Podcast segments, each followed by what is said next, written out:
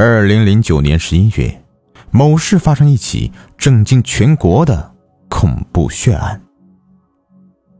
一名留守男孩身着红衣，脚吊秤砣，被悬挂在自家的横梁之上而死。然而，警方对案件的调查却全无进展。恐怖死亡的背后蕴藏了什么玄机？母亲在前一夜的梦中又梦见了什么古怪的事情？随着科学技术的进步，刑侦手段也有了很大的发展。以前很多悬而未决的案子，都至少有了一个大概的科学推论，能打破人们对未知的恐惧，使许多古怪的谣言不攻自破。但事实上，阳光的背面必然有阴暗，有能破的案子，就有永远被尘封、无从下手的案子。而正是这些案子，看似巧合，实际却有蕴藏玄机。一个巧合，你能说是巧合？那么一群巧合，你还能说这是巧合吗？这次我要讲述的就是一个迷云重重又充满巧合的案例。二零零九年十一月四日晚上，住在某市江北地区的农民匡继律夫妇同往常一样早早入睡。他们的老家本来是在某市巴南区东泉镇双星村。为了谋生，夫妻双双来到江北打工。而家里还有一个十三岁大的男孩，名叫匡志军。十一月五日凌晨时分，匡纪律的妻子顾登慧从噩梦中惊醒，他大口大口的喘着气，回忆着梦里的内容，仍然心有余悸。梦里，他看到了一个平生素未谋面的高个男子悄悄潜入自家的农村老屋。他突然想到自家儿子还在家里，于是大声喝道：“你要做什么？快离开我的家！”男子像是突然看到了他，脸上出现了一种又喜悦又心急的奇特表情，牛头不对马嘴的回答道：“你快点回家看看你儿子，快回家看看你儿子。”古登会觉得奇怪极了，自己现在不就是在家吗？他又问：“这男子是谁？”结果，这男子像是什么也没听见似的，只是带着那副奇怪的表情一再重复着：“快回家看看你儿子，快回家看看你儿子。”古登会就这么被惊醒了。她看了一眼身边的丈夫，他打着呼，还睡得正熟。自己越想这个梦，越觉得忧心忡忡。回忆起。儿子上个月也说自己要回农村老屋，古登会终于忍不住把睡在一旁的丈夫摇醒，把这个梦讲给了他听。匡继律不是个迷信的人，所以他对妻子的担心只是嗤之以鼻。但是想到恰好也该回家给孩子送点饭钱，就答应妻子第二天回老家看看。夫妻二人这才沉沉的睡去。十一月五日白天，匡纪律吃了早饭就出发赶往家去。中午十二点左右，他已经可以看到老家的房顶。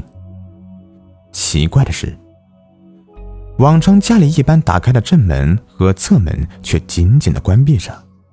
这个点儿，儿子应该没有睡觉吧？或许是不在家呢？匡纪律理所当然的想到，觉得没什么大不了。掏出别在腰间的堂屋钥匙，打开了正门。接下来的一幕，把匡纪律所有的理所当然打破了，成为了他一生难忘的噩梦。一推开门，匡纪律就看见平时活泼可爱的儿子身着一条白花的大红色的裙子，里面隐隐透了一件女性游泳衣，全身被绳子紧紧的捆着。而两脚之间却挂着一个重重的秤砣，已经被吊死在了屋梁上。儿子吐出的舌头和乌青的脸，说明他已是抢救无效。匡继律呆呆地望着儿子的尸身，脑海里一片空白。他首先想到的不是儿子没有了，而是心如刀绞般的想到了儿子就这么被悬在房梁上，该有多疼呢？他看见了儿子身上和手腕以及脚腕上的紫青色的极深的勒痕，自己的手脚腕也开始隐隐作痛。他简直可以想象得到。儿子被悬在这段房梁上是如何的惊慌失措，又是怎么样的在绝望和极度的折磨中哀鸣，死去。匡纪律的眼泪、鼻涕一起飞了出来，他双手颤抖着将绑着儿子的绳子解开，然后，默默的对着这具早已没有了气息的尸体哭泣。关于匡志军死亡一案，警方迅速成立了专案组进行调查。饶是见惯了恐怖血腥的凶案现场，专案组的成员也为这次的凶案感到奇异和恐怖。经尸检发现，匡志军遗体额头正前方有一个不易察觉的小孔和轻微的外伤，而由于捆绑时间过长，匡志军的大腿、双手、两肋。双脚踝部上方等部位，都发现了极深的勒痕。除此之外，没有任何伤口了。而说起来诡异之处，却是数不胜数。男孩身上贴身的游泳衣来自他的堂姐，但事实上，没有任何迹象表明匡志军有异装癖的嗜好。而红裙子的来源不明，唯一可以肯定的是。男孩没有穿一件自己的衣服。匡志军的性格，据邻居和朋友反映，非常害羞，但是绝对没有自杀的倾向。而一向老实友善的匡纪律，从没有和人发生过纠纷，更别说与人结仇，以至于来虐杀他的独子这样的事情发生。警方在证据不足的情况下，判定了匡志军的死亡为意外死亡。而但凡有一点脑子的人都知道，这个案子绝对不是意外，而是绝对的故意杀人。其中最玄妙，但又最令人信服的一种说法是，匡志军死亡那天，法医鉴定为二零零九年十一月四日，正是男孩十三岁零十三天的年龄。十三，在西方本来就是一个很不吉利的数字。而在中国，这个数字属阴，使小男孩阴气极重。再加之，小男孩最可能死亡时间在亥时，也属于阴时，使得阴的力量发挥到了最大。另外，死者死时身上还被发现了明显的金木水火土五行迹象。泳衣为水，红裙子为火，双脚所悬秤砣为金。悬挂的横梁为木，身对大地为土，五行极齐，只怕凶手就要行凶了。而这种特殊的阵法，恐怕就是要让匡纪律家断子绝孙，而死者则会灵魂永不超生，并且不会找行凶者的麻烦。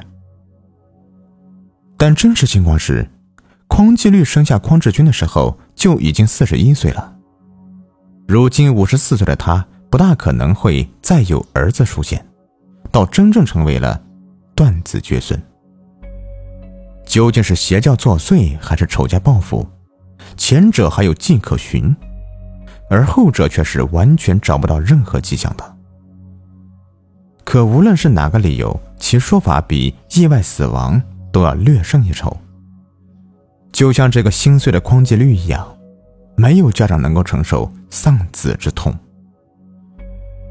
无论凶手是来自邪教还是仇家，也都要明白，没有永远的秘密可以来掩盖杀害无辜人的生命的真相。好了，这故事就说完了。如果您喜欢的话，别忘了订阅、收藏和关注我。感谢你们的收听。